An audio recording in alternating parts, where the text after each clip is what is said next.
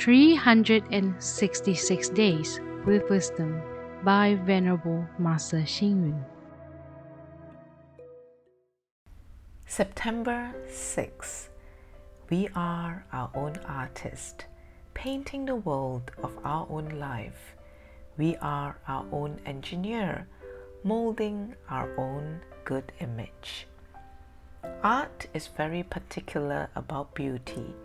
A flower that blooms quietly may not be beautiful, but if it is fluttering and dancing in the breeze, its graceful bearing is even more appealing. A painting depicting colorful and peaceful scenery should still have some high and low curves to project a deep and profound image for it to be an appealing work of art. Humor in life is an art.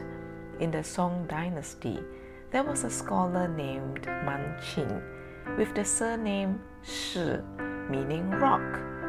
Once, when he was out visiting Bao Ning Temple, an attendant accidentally frightened his horse and he fell off.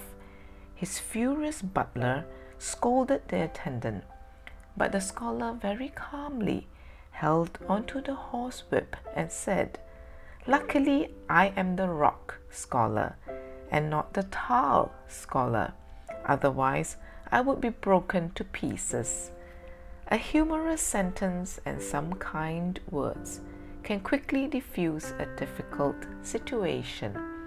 This is the art of living.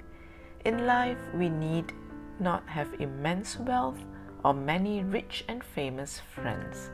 All we need is to create an artistic life for ourselves, allowing our heart to be constantly immersed in the realm of truth, kindness, and beauty. This kind of life is very refined, elegant, and rich. Read, reflect, and act. To have humor in life is an art. Please tune in, same time tomorrow as we meet on air.